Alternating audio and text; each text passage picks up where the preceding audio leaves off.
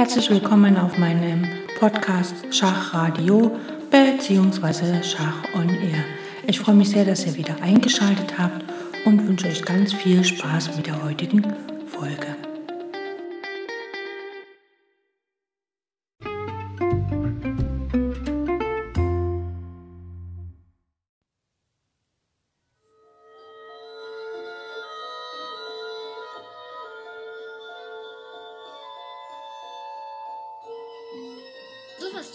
Ich meinem Vater nie nach Hause bringen, aber du hast ja auch keinen Ich Vater. habe wohl einen Vater. Wo ist er denn? In Südafrika. Ach, erzähl mir doch nichts. Da sind alle Menschen schwarz. So ein Quatsch. Jeder hat einen Vater, Schatz. Aber wo ist er? Sarah, wenn dein Vater tot wäre, dann hättest du doch auch nur mich und Großvater. Aber er ist nicht tot. Nein, aber du bist noch zu jung, um alles zu erfahren. Ich habe dir versprochen, dass ich es dir erzähle. Nur jetzt noch nicht. Wann denn wann? Wenn du 16 bist. 16? Ich mache mir Sorgen um dich, Sarah. Du hast überall nur ungenügend.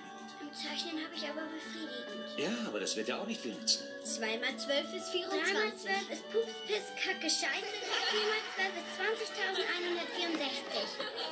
5 mal 12 ist Pups, Piss. Sarah, vor die Tür. Möchtest du Schach lernen? Aber das ist sicher viel zu schwer. Denn die Königin ist die einzige, die weiß, wie es weitergeht. Lerne ich jetzt richtig Schach spielen? Hier, in diesem kleinen Buch findest du alles über die Königin. Du darfst es behalten. Wenn du etwas vergessen hast, kannst du es Wo nachlesen. stand der König? Der König steht. Da, Ja, und die Königin? daneben. Daneben. Und die Hofdame? Da, Da. Kommt her. Und die Pferde? eins da, eins da.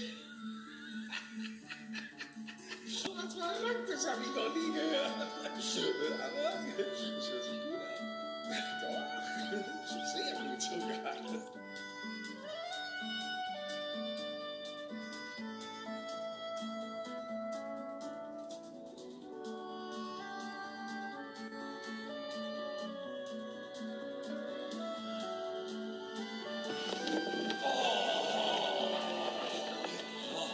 Leute, sag mal, das ist doch... Ja, war das denn nötig?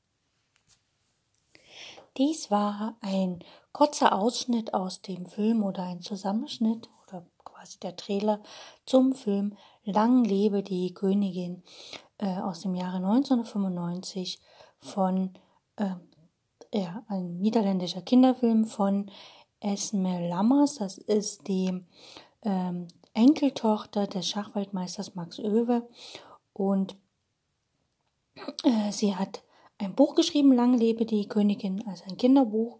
Und äh, sie selber sagt, ähm, dass sie quasi von ihrem Großvater inspiriert wurde dazu. Und letztlich 1995 äh, wurde dazu, wie gesagt, ein Film erstellt. Und der, diesen Film möchte ich heute vorstellen.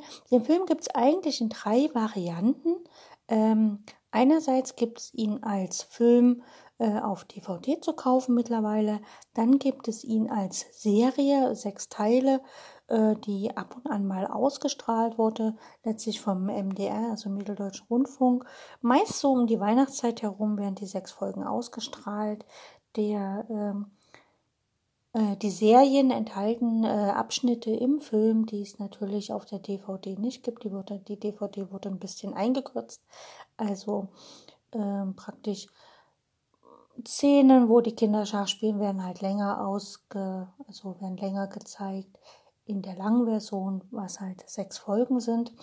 Ähm, was ich immer sehr schön fand, also wenn ich im Schachunterricht den Film gezeigt habe äh, und ich habe auf YouTube die Serie quasi gefunden, dann habe ich die Serie genommen und habe halt wirklich ähm, immer ein Teil gezeigt. Es hat dann letztlich sechs Wochen gedauert, aber das war halt sehr schön für die Kinder, weil sie halt immer wieder wussten, okay, die Schachstunde endet mit dem Film oder beginnt mit dem Film, was sehr schön ist. Wie gesagt, der Film selbst wurde 1995 ähm, äh, veröffentlicht und äh, in der Hauptrolle, also ja, in der Hauptrolle äh, gibt es eine Sarah und die wird von Monique van de Ven, äh, äh, Quatsch, die wird von Tipa Tossin gespielt und Monique van de Ven ist die weiße Königin im Schachspiel. Und dieser Film war der Eröffnungsfilm beim äh, Syndicate Festival 1995 und gewann dann auch 1996 einen Preis als bester langer Spielfilm. Und wie gesagt, vom Filmmaterial her gibt es eine etwa 150-minütige lange Fassung, welche in sechs Episoden ausgestrahlt wurde. Dann gibt es noch eine 118-minütige Fassung, welche ein- oder zweiteilig ausgestrahlt wurde, äh, zum Beispiel auf dem Kika. Und wie gesagt, dann gibt es noch die kürzeste Fassung des Films ähm, äh, im Original. Äh, ähm, genau als auf DVD, einmal selbst in Nieder also die niederländische Originalfassung und seit 2017 als deutsch synchronisierte Fassung auf DVD. Ähm, genau. Zum Film selber, also jetzt hier wer Regie führte, Drehbuch, also Regie und Drehbuch machte die Esme Lammers, äh, die Produktion und so weiter und die Musik Kamera und so. Das kann man alles im Internet nachlesen. Da gibt es ja immer sehr viel ähm, Sachen zu filmen. Es gibt, glaube ich, auch einiges, was man halt ähm, genau. Also das Buch selbst nochmal, die deutschsprachige Ausgabe, erschien im Verlag Freies Geistesleben und ähm, es gibt noch einen zweiten Film, also falls man jetzt den Film sucht, der heißt auch Lang lebe die Königin und zwar ist das der ähm, ja, ähm, ein Spielfilm, irgendwas mit Liebe und so weiter. Äh, da muss man halt sehr genau sch äh, schauen. Also immer lang lebe die Königin 1995, da macht man nichts falsch. Oder wenn man halt auf die Suche geht, lang lebe die Königin äh, mit der mit dem ähm, Kennwort Schach, dann findet man den Film auf jeden Fall. Äh, wie gesagt, man kann die DVD kaufen, was ein echter Gewinn für jeden Haushalt ist, wo Kinder mit dabei sind, denn der Film ist für Kinder ab sechs Jahre gedacht oder vielleicht sogar schon vorher, das ist eigentlich auch egal. Und ich werde jetzt gleich zum Inhalt was erzählen.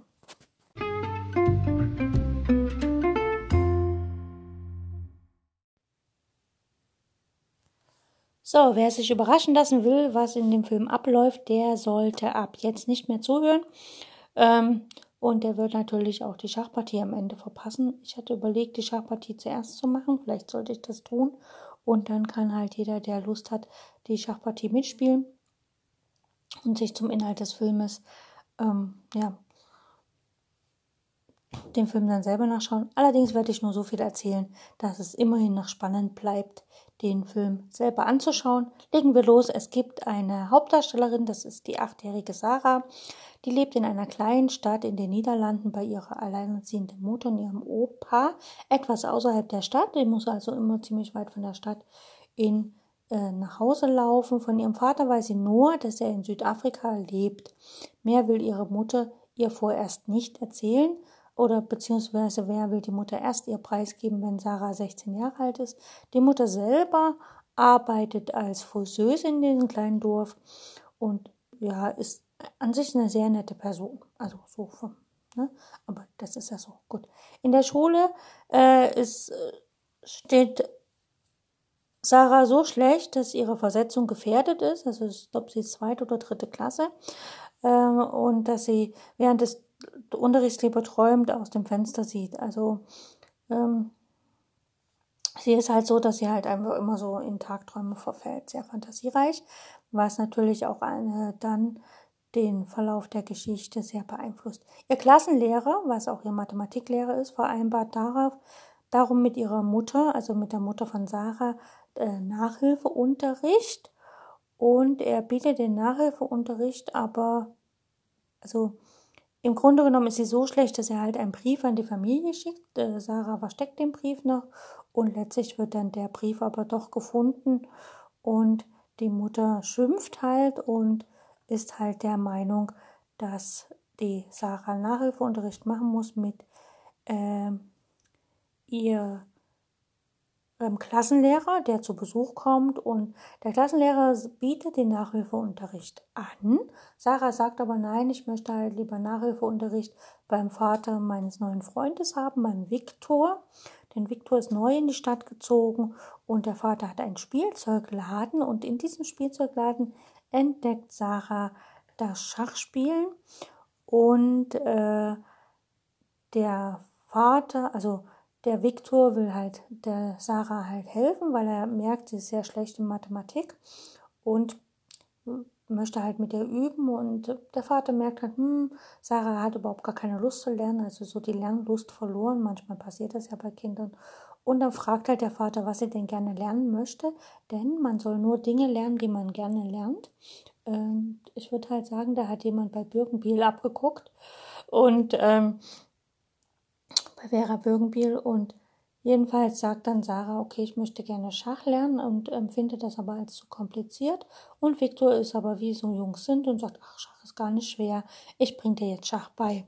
Also, und äh, der Klassenlehrer vereinbart quasi mit der Mutter, dass Sarah bei ihm Nachhilfeunterricht hat, weil der Nachhilfeunterricht mit Viktors Vater klappt nicht ganz so gut.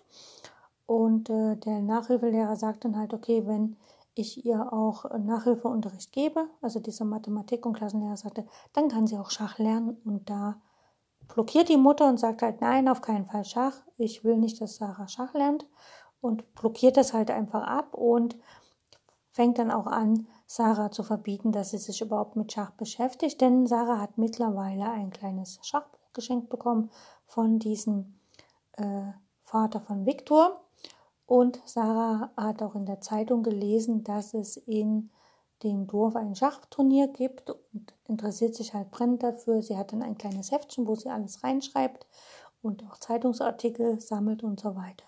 Und dann schnappt sie ihr ganzes Taschengeld. Zwischendurch gibt es noch eine Szene, wo ihre Mitschülerin, die immer so ihre Nebenbuhlerin ist, auch ein Schachspiel gekauft bekommt und Sarah hat halt Angst, dass das ihr Lieblingsschachspiel wird.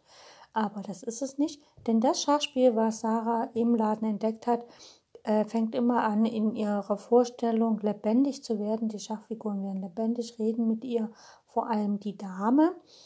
Und äh, mit der Dame gemeinsam äh, lernt sie quasi, wenn sie dann nachts schläft und träumt, lernt sie quasi, wie die Figuren ziehen, lernt, wie das Brett aufgebaut ist und lernt auch, dass es gar nicht schlimm ist zu verlieren und interessant ist halt, dass Sarah hat ja nun keinen Vater, zumindest lebt der Vater nicht zu Hause, aber Sarah wird nicht im Film als Figur ohne Vaterfigur dargestellt, sondern sie hat ja den Großvater, zu dem sie engen Kontakt hat, der natürlich auch manchmal ein paar Sachen vergisst. Und sie hat dann letztlich auch eine enge Beziehung zu dem Vater vom Viktor, von ihrem Freund, äh, der halt das akzeptiert, dass sie im Moment keine Lust hat zu lernen, der aber halt der Meinung ist, okay, wenn du äh, wieder Freude am Lernen hast, dann lernst du in der Schule auch sehr leicht, weil die Dinge in der Schule sind ja nun mal nicht so schwer zu lernen.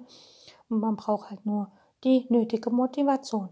Auf jeden Fall geht dann Sarah in diesen Laden, rauft all ihr Taschengeld zusammen und kauft sich quasi dort ihr besonderes Schachspiel. Natürlich reicht ihr Geld nicht, aber der Vater von Viktor legt dann halt aus seiner Tasche noch ein bisschen Geld dazu, so dass sie sich das Spiel kaufen kann. Und Viktor bringt ihr dann quasi das Schachspielen bei, indem er ihr eine Geschichte vorliest, die wie die Weiße Königin das Schachspiel erfindet, um den Weißen König vom Kriegsführen abzuhalten. Also es wird immer so ähm, eingeblendet noch eine Parallelgeschichte, quasi die Fantasiegeschichte von Sarah oder die Geschichte aus dem Buch, ähm, wo sozusagen ein weißes Königreich neben einem schwarzen Königreich wohnt. Die beiden sind befreundet und der weiße König möchte gerne Krieg führen, weil er sich halt langweilt. Und die weiße Königin sagt, nee, das geht nicht. Wir erfinden ein Spiel, damit der König beschäftigt ist. Diese Geschichte regt quasi Sarahs Fantasie an, so dass sie Teil des Geschehens im Reich der Weißen Königin wird und auch sonst mit den Schachfiguren kommuniziert. Aufgrund einer Verabredung mit der Weißkönigin zum ersten Probespiel flüchtet dann Sarah aus dem Nachhilfeunterricht in der Schule und in diesem Probespiel leitet Sarah erfolgreich die schwarzen Spielfiguren und gewinnt so gegen den Weißen König. Die Partie ist relativ einfach. Äh, der Weiße König setzt ähm, F4 oder G3, also den Bauern äh, am Königsflügel, ich glaube erst G3 oder erst F4 oder nein, F3, er setzt halt F3. Äh, Sarah antwortet ganz klassisch mit E5, dann spielt er F4 und dann spielt da äh, Sarah Dame H4 Schachmatt, weil keiner mehr dazwischen gehen kann. Und dann halten alle die Luft an und wissen nicht, ja, wie reagiert der König. Und der freut sich natürlich wie ein Schneekönig, weil jetzt hat er zwar eine Schachpartie verloren, aber er hat keinen Krieg verloren, sondern er hat nur ein Spiel verloren. Und ähm, dieser schwarz-weiße König ist quasi dennoch vom neuen Spiel begeistert. Und dann gibt es eine Simultanveranstaltung von diesen beiden, also von einem der beiden Meister, äh, die da ein Schachturnier gespielt haben im Ort oder in der Nähe des Ortes. Und äh, der Klassenlehrer äh, hat quasi den Meister eingeladen, aber damit nicht seine dümmsten Schüler an der Simultanveranstaltung teilnehmen können, äh, spielt er halt selber erstmal ein Simultan ähm, Veranstaltung gegen alle seine Schüler, um herauszufinden, wer von seinen Schülern kann halt äh, am effektivsten mitspielen bei dieser simultanen Veranstaltung gegen den Meister. Und da ge gewinnt sie quasi mit der Unterstützung der Weißen Könige als einzige aus ihrer Klasse. Äh, sie verliert eine Dame zwischendurch und wird natürlich, erst darf sie ja gar nicht mitspielen, aber da sie ja nun da sitzt mit dem ihren eigenen Schachbrett, äh, schickt der Lehrer sie dann doch nicht weg, weil er halt einfach den Ärger da vermeiden will. Äh, es sind keine klassischen Schachbretter mehr übrig, deswegen darf sie mit ihrem eigenen Schachbrett spielen und da kann sie natürlich wunderbar mit ihrer Dame kommunizieren. Und sie lässt sich nicht beirren, auch nicht von den komischen Zügen des Schachlehrers. Wir schauen uns die Partie gleich an und äh, gewinnt als einzige aus ihrer Klasse. Und durch diesen Sieg äh, ist ihr natürlich erlaubt, an der Simultanveranstaltung gegen den Großmeister Bob Hoke aus Südafrika teilzunehmen, von dem sie vermutet, dass es ihr Vater ist, weil er hat einen ähnlichen Armreif wie die Mutter und naja, da gibt es halt so Zeitungsartikel und Fotos und so, die darauf hindeuten. Und wie das Ganze dann ausgeht, sollte halt jeder selber sich anschauen, indem er den Film anschaut. Wie gesagt, manchmal findet man den Film auf YouTube äh, als Serie. Das lohnt sich auf jeden Fall. Ansonsten, mein Gott, 20 Euro in die Hand nehmen und die DVD kaufen macht jetzt auch nicht so den großen Unterschied im Leben. Das ist halt wie einmal Pizza essen gehen, was im Moment sowieso nicht möglich ist. Und dann lohnt es sich, den Film zu organisieren. Und wenn man dann Kinder, Enkelkinder oder auch zum Beispiel auch äh, ja, eigene Kinder hat, dann sollte man halt einfach den Film den Kindern zeigen. Ab und an mal.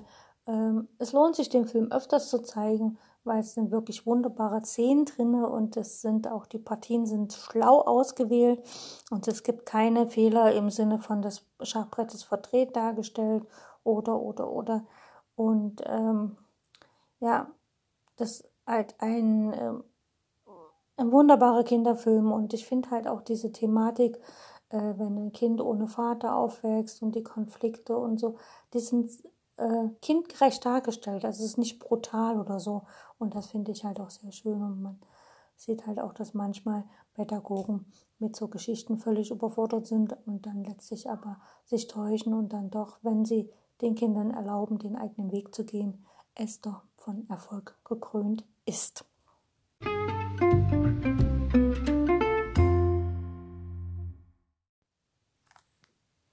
Dann Schauen wir uns mal die Partie an, die Sarah in äh, quasi dem Qualifikation-Simultan-Turnier für die Simultanveranstaltung gegen den Großmeister Bob Hoke gegen ihren eigenen Schachlehrer oder Mathematiklehrer spielt.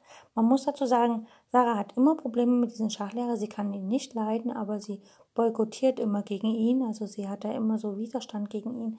Das ist eigentlich ein Zeug von sehr gesundem Selbstbewusstsein, wo man dann sagen kann, da hat die Mutter ganze Arbeit in der Erziehung geleistet. Denn oftmals ist es ja so, dass ähm, dann Kinder, wenn sie vaterlos aufwachsen, sich manchmal eben nicht der Autoritätsperson entgegenstemmen. Das hat sie aber getan, also das zeugt wirklich von einem sehr äh, selbstbewussten Kind. Und hier spielt Sarah mit den schwarzen Figuren gegen ihren Schachlehrer oder ihren Mathematiklehrer und der legt natürlich los mit dem klassischen Zug E4.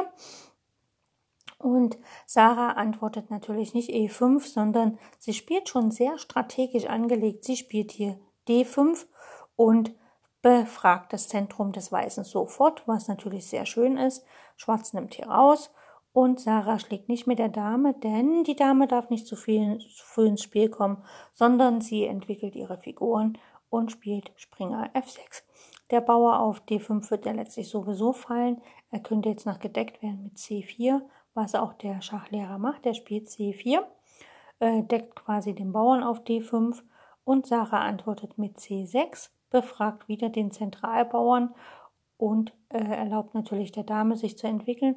Äh, wird auf C6 geschlagen, kann Sarah mit Springer C6 antworten, hat quasi ähm, schon zwei Figuren entwickelt und Weiß kann das Zentrum nicht mehr besetzen mit Bauern, denn der, der Bauer auf D4 würde sofort fallen und Weiß hängt quasi mit der Entwicklung hinterher und Schwarz hätte Entwicklungsvorsprung, hat zwar einen Bauern weniger, aber hat quasi sozusagen äh, durch den Entwicklungsvorsprung sozusagen schon Kompensation er, erreicht. Gut, äh, Weiß spielt Dame A4, möchte natürlich nicht, dass der Bauer also auf C6 auf D5 dann schlägt, ne, dass dann der Bauer Weiß, äh, Schwarz den Bauern zurückbesetzt. Äh, Weiß, äh, Schwarz spielt Läufer D7, ähm, baut sozusagen eine Abzugsdrohung auf, denn jetzt könnte er auf C6 geschlagen werden. Gut, Weiß schlägt auf D6, D schlägt C6 und wie gesagt der Springer von B8 schlägt auf C6 zurück. Es droht immer nach einem Abzug, das heißt also die Dame ist da ziemlich in Gefahr und deswegen spielt der Lehrer Dame B3 und geht aus dem Abzug raus. Dame auf B3 Jetzt wird für Schwarz natürlich die Dame zum Jagdobjekt, denn man kann einfach seine Figuren setzen, immer wieder die Dame angreifen, ohne Tempo zu verlieren. Deswegen spielt Schwarz hier Springer D4. Die Dame auf B3 ist angegriffen und muss ziehen. Und äh, Weiß spielt Dame C3, greift quasi den Springer an. Der kann natürlich einfach mit E5 gedeckt werden, das ist überhaupt kein Problem. Aber der Lehrer versucht halt, den Bauern von E5 abzulenken, damit der Springer ungedeckt bleibt und spielt F4.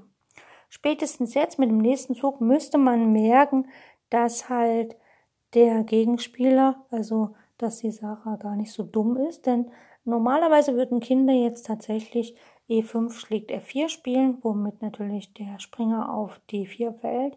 Aber Sarah macht das nicht. Sarah äh, macht einfach einen Gegenangriff und spielt hier Läufer B4. Eine sehr schlaue Taktik. Ähm, ich meine, man muss mal, wenn man, man muss mal überlegen, diese Schachpartie würde ja für den Film entwickelt. Das ist ja jetzt, ich wüsste nicht, dass es eine echt gespielte Partie ist. Wenn, dann wäre ich sehr überrascht. Und da muss man mal sehen, dass hier Läufer B4 ist ja schon eine schöne Taktik, denn wenn die Dame auf B4 schlägt, kommt einfach Springer C2 Schach. Und die Dame fällt im Rahmen der Springergabel. Und das muss man ja erstmal sehen und das muss man ja erstmal so, äh, so eine Taktik schon im achten Zug aufs Brett zu stellen. Als erfundene Schachpartie finde ich großartig. Gut, Weiß spielt hier natürlich nicht Läufer schlägt B4, denn dann käme ja Springer C2 mit der Gabel. Und für ein Kinderbuch ist es sehr wichtig, dass man halt, wenn man eine Schachpartie reinnimmt, dass man eine Schachpartie reinnimmt mit ziemlich vielen taktischen Wendungen. Weiß spielt hier Dame D3. Jetzt droht immer noch, dass Weiß den Bauern auf E5 rausschlägt und eine Figur verloren geht. Und deswegen spielt Schwarz erstmal Läufer F5, greift wieder die Dame an. Ja, die Dame ist angegriffen. Der Läufer auf F5 kann nicht geschlagen werden wegen dem Springer auf D4. Dame muss ziehen, Dame geht nach G3. Hat eigentlich gar auf der dritten Reihe gar kein anderes Feld mehr, denn H3 ist angegriffen vom Läufer auf F5. G3 ist wie gesagt frei. Äh, F3, da guckt der Springer von D4 hin. Es ginge noch das Feld E, äh, E3, aber dann kommt ja die Springergabe, Springer C2. Dann die anderen drei Felder sind entweder vom Läufer oder vom Springer blockiert. Also Dame G3 ist noch das Feld, was am ungefährlichsten ist. Sarah entwickelt, bringt weiter ihre Figuren ins Spiel. Springer E4 greift wieder die Dame an und natürlich die Leichtfiguren gehen jetzt etwas mehr auf den König zu. Die Dame muss wieder ziehen und die Dame schlägt hier auf G7. Das ist ein ungedeckter Bauer. Das stört aber jetzt erstmal Schwarz nicht so sehr, denn Schwarz hat alle Leichtfiguren Richtung König gebracht. Und wenn es Schwarz jetzt schafft, den König matt zu setzen, dann ist eigentlich völlig egal, wo die Dame steht. Und hier spielt äh, Schwarz erstmal Springer C2 Schach. Äh, der Lehrer antwortet ein bisschen muffig. Ähm, ich weiß gar nicht, äh, er bittet sie, dass sie Schach sagt oder er sagt ihr, das sehe ich. Irgendwie so. Er reagiert also nicht so sehr, sehr freundlich. Und äh, hier hat Weiß nicht so viele Möglichkeiten. Weiß kann König D1 spielen. Dann folgt aber Springer F2 Schach und der König geht nach E2 was dann mit Dame D3 beantwortet wird. Und wenn dann der König auf F2 schlägt, folgt halt Läufer C5 mit Matt. Das geht also nicht so richtig. Ja, das wäre halt so die eine Variante. Das heißt, wenn der König da nach D1 geht, geht es nicht weiter. Und deshalb geht der König nach E2. Er läuft quasi in die Mitte, aber das ändert auch nichts, weil das Unglück folgt ein bisschen schneller als in der anderen Variante. Jetzt kommt erstmal Dame D3 Schach. Der König wird noch mehr in die Mitte gelockt und er wird erfolgreich in einen Abzug gelockt. Ne? Nach Dame D3 Schach folgt erstmal König D, äh, ja, könnte König D1 folgen. Ne? Wenn König D1 folgt, dann kommt einfach Dame F1 Schach. Und wenn dann der König hochgeht, ja, Dame, F1, Dame schlägt F1 Schach. Man könnte, glaube ich, auch nach König D1 ähm, bisschen besser spielen. Nehme ich einfach mal Springer G. Ja, das ist sogar, wenn der König nach D1 geht, dann kann man einfach Springer F2 matt setzen, was natürlich sogar noch besser ist. Ne? Gut. Ähm, aber in der Partie nach Dame D3, und das ist halt das Wirkungsvolle an so einem Kinderfilm, man muss es ja ein bisschen spannend machen, dann schlägt der König auf D3. Alle Kinder sagen, Sarah hat verloren, weil sie hat jetzt ihre Dame verloren. Aber nach König schlägt D3 gibt es ein interessantes Matt und es gibt sogar viele interessante Matt, denn jetzt kann Schwarz einfach Springer G3 spielen mit Matt, das ist ein Abzugsschach und der Springer äh, kontrolliert quasi noch das letzte Fluchtfeld, nämlich das Feld E2 vom König. Oder, also das eine, ne? wir ziehen halt den Springer nach äh, G3 ab. Der Läufer sagt Schach und der König hat keine Felder, wo er hin kann. Oder aber es gibt ja noch einen anderen Abzug. Man kann natürlich auch den Springer nach C3 abziehen. Da kontrolliert er nämlich auch das Feld E2 und auch dann ist der weiße König matt. Also ein sehr schönes Darmopfer am Ende der Partie. Und ähm, ich finde die Partie sehr, sehr schön. Also wer das jetzt, ähm, ja, wer das jetzt nicht so schnell nachvollziehen konnte, kann natürlich die Partie äh, auf Leeches als Studie bei Schach on Air finden. Da habe ich so eine äh, Sammlung zu Filmen aus, äh, zu Partien aus Kinder, also aus Filmen erstellt. Und dann ist es natürlich so, dass man ähm, genau, dass man das dann nachspielen kann. Andererseits, wer das Buch hat, im Buch selbst ist die Schachpartie hinten im Anhang abgedruckt. Äh, ich glaube, da steht dann auch, von wem sie eigentlich ist, aber ich weiß nicht, ob es eine neue Partie da, also als ob aus einer echt gespielten Partie äh, entnommen wurde. Auf jeden Fall, ich finde die Partie sehr schön, weil sie taktische Wendungen zeigt. Also hier und auch ganz klar zeigt, es ist wichtiger, die Figuren zu entwickeln, als jetzt im Bauernzentrum etwas zu zeigen. Und es zeigt ganz klar den klassischen Fehler im Kinderschach, die Dame zu früh rauszubringen. Denn wenn man die Dame zu früh rausbringt, kann sie zum Jagdobjekt werden, was dann natürlich äh, sehr hilft, die eigenen Figuren zu entwickeln und besser aufzustellen. Und eigentlich täuscht man damit meistens die Jagd auf äh, die Dame, täuscht man an. Also man sagt, okay, ich jag die Dame, aber letztlich jagt man ja eigentlich den König und man jagt die Dame, aber insgeheim jagt man den König und bringt seine Figuren näher an den König und irgendwann ist die Dame nicht mehr interessant und man kann den König matt setzen, was hier auch passiert ist.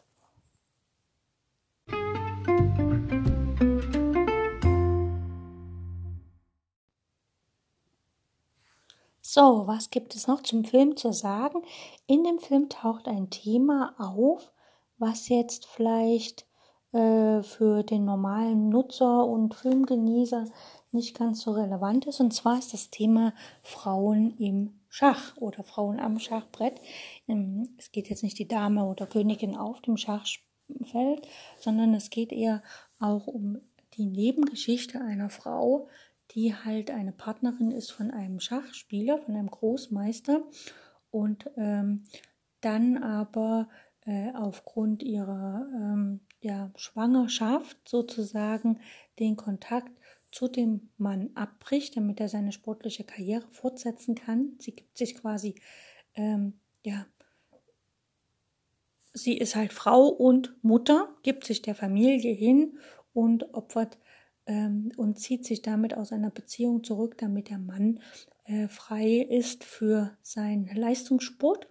Und sie selbst äh, lässt natürlich dann auch vom Sport ab, indem sie nicht mehr Schach spielt. Und sie versucht natürlich dadurch, dass sie diese gravierende, lebenseinschneidende äh, Entscheidung getroffen hat, ähm, wendet sie sich dann auch gänzlich vom Schach ab und versucht natürlich auch nicht mehr Schach äh, mit Schach in Kontakt zu kommen, weil sie das halt innerlich wahrscheinlich so verletzt hat oder so halt an diese Aufgabe äh, ihre Leidenschaft für die Familie erinnert. Also es ist immer so eine so eine Gratwanderung. Ne? Also viele Frauen haben das, auch viele schachspielende Frauen. In dem Moment, wo sie schwanger sind, müssen sie sich entscheiden oder haben sie das Gefühl, sie müssen sich entscheiden zwischen Schach und Familie. Und oftmals entscheiden sie sich dann für die Familie und gegen das Schach. Es gibt natürlich in der heutigen Zeit auch zahlreiche Beispiele, wo sich die Frauen trotz Schach und also trotz Familie dem Schach treu bleiben. Ähm, es gibt natürlich auch prominente Beispiele, wo sich die Frauen gegen Schach entscheiden und für die Familie. Also man denke nur an die Polka-Schwestern. Da sind halt Beispiele dabei, die äh, trotz Kinder und Familie dem Schach treu geblieben sind. Also die Judith und die Susan. Ähm, wobei die dritte Schwester sich dann halt vom Schach abgewendet hat, also jetzt vom großen Turnierschach, also vom Leistungsschach, vom richtigen äh, Schach auf äh, Weltniveau, Weltspitzenniveau äh, abgewandt hat und einfach mehr Zeit mit der Familie verbringen wollte. Es gibt das natürlich nicht nur im Frauenschach und im Frauenbereich, sondern es gibt es auch bei Männern, wo dann halt, wenn Familiengründung ansteht, äh, die Männer sich vom Turnierschach ein bisschen zurückziehen. Letztlich, also ich sage immer, Schach ist etwas, wo man immer wieder zurückkommt. Also ich weiß es auch nicht, aber man kann es dann nicht lassen.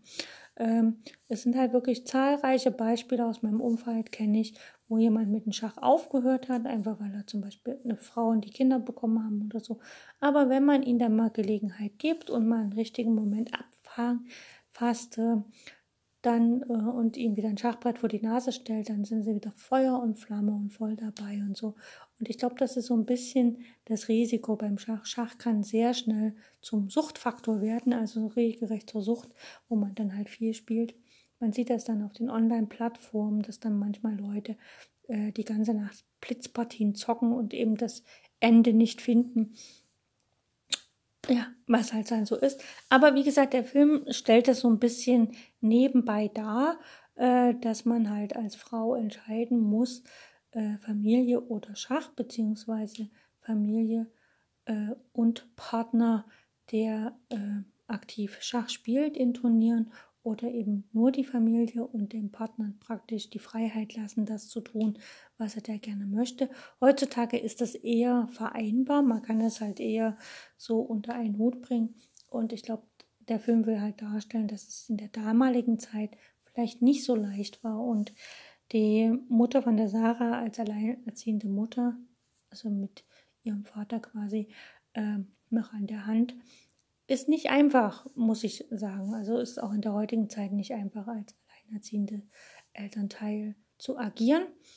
Wie gesagt, im Film wird so beiläufig dargestellt auf eine sehr liebenvolle Art und es wird dann auch eine wunderbare Lösung gefunden am Ende.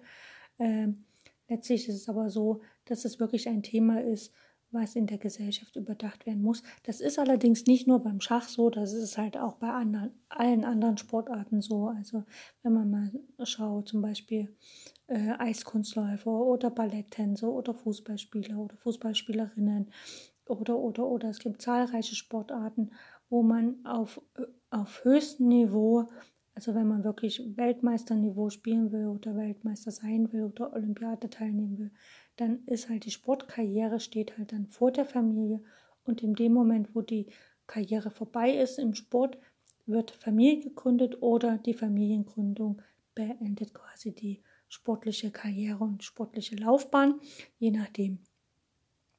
Und das ist halt ein Thema in der aktuellen Zeit. Wobei man beim Schach halt sagen kann, okay, man kann ja wieder zurückkehren und dann im Senioren- oder normalen späten Erwachsenenbereich wieder einsteigen, was auch viele tatsächlich tun. Also es gibt viele Schachspielerinnen, die dann im Seniorenbereich wieder aktiv werden und dann weiterspielen. Natürlich dann auf ihrem Niveau oder auf vielleicht sogar nach dem alten Niveau und wieder zur Höchstform auflaufen. Man sieht zum Beispiel auch an Kari Kasparov, der hat irgendwann mal seine Karriere beendet und jetzt ist er wieder auf dem internationalen Parkett zu finden äh, und spielt wieder weiter. Natürlich kann er nicht mehr an seine Höchstleistung, an den Zenit seiner Karriere anknüpfen, was wahrscheinlich von ihm auch nicht mehr so gewollt ist, aber er spielt halt wieder. Genau, das wollte ich nur erwähnen, weil das im Film halt so ein bisschen ähm, mit enthalten ist. Das äh, tut, also das wird jetzt hier nicht so sehr traumatisiert, wie ich es jetzt hier vielleicht so darstelle. Mm, und deshalb, der Film ist ein wunderbarer Film, um Mädchen, also jetzt speziell wirklich Mädchen, äh, zu motivieren, beim Schach dabei zu bleiben oder mit Schach anzufangen. Also ich habe schon von vielen Eltern gehört, dass dieser Film halt dazu geführt hat, dass die Kinder zum Schach wollen. Und äh, natürlich habe ich auch schon von vielen Eltern gehört, dass die Kinder aufgrund des Filmes wirklich beim Schach geblieben sind. Ich selbst unterrichte Schach in Grundschulen und auch im Verein und ich habe es mir angewöhnt, kurz vor Weihnachten diesen Film dann immer, also vor den Weihnachtsferien, diesen Film immer in den Schulen zu zeigen. Einfach weil die Kinder haben ja immer so eine, äh, die kommen halt, die melden sich für die Schachgruppe an und dann haben sie so eine Zeit, wo sie sich entscheiden können, bleibe ich dabei oder nicht. Und wenn sie dann wissen, okay, am Ende des Schuljahres oder kurz vor Weihnachten wird der Film gezeigt, dann bleiben sie halt dabei, weil sie wollen ja den Film sehen. Und das überbrückt dann meistens so diese oder hilft bei der Entscheidung, ich will Schach lernen oder eben nicht lernen.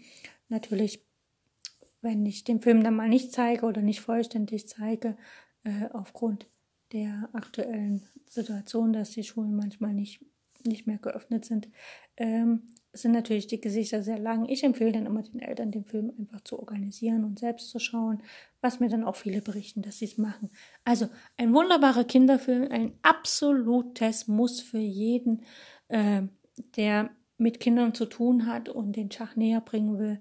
Äh, speziell für Mädchen. Jungs finden den Film manchmal nicht so schön. Also wenn Jungs dann ein bisschen älter werden, acht, neun, zehn Jahre, dann finden sie den Film ein bisschen langweilig und empfinden das als Mädchenkram. Aber das ist halt dann äh, so. Äh, für Jungs gibt es einen anderen Film, den ich demnächst mal vorstellen werde. Ja, danke fürs Zuhören und ich wünsche euch maximalen Spaß beim Schachspielen.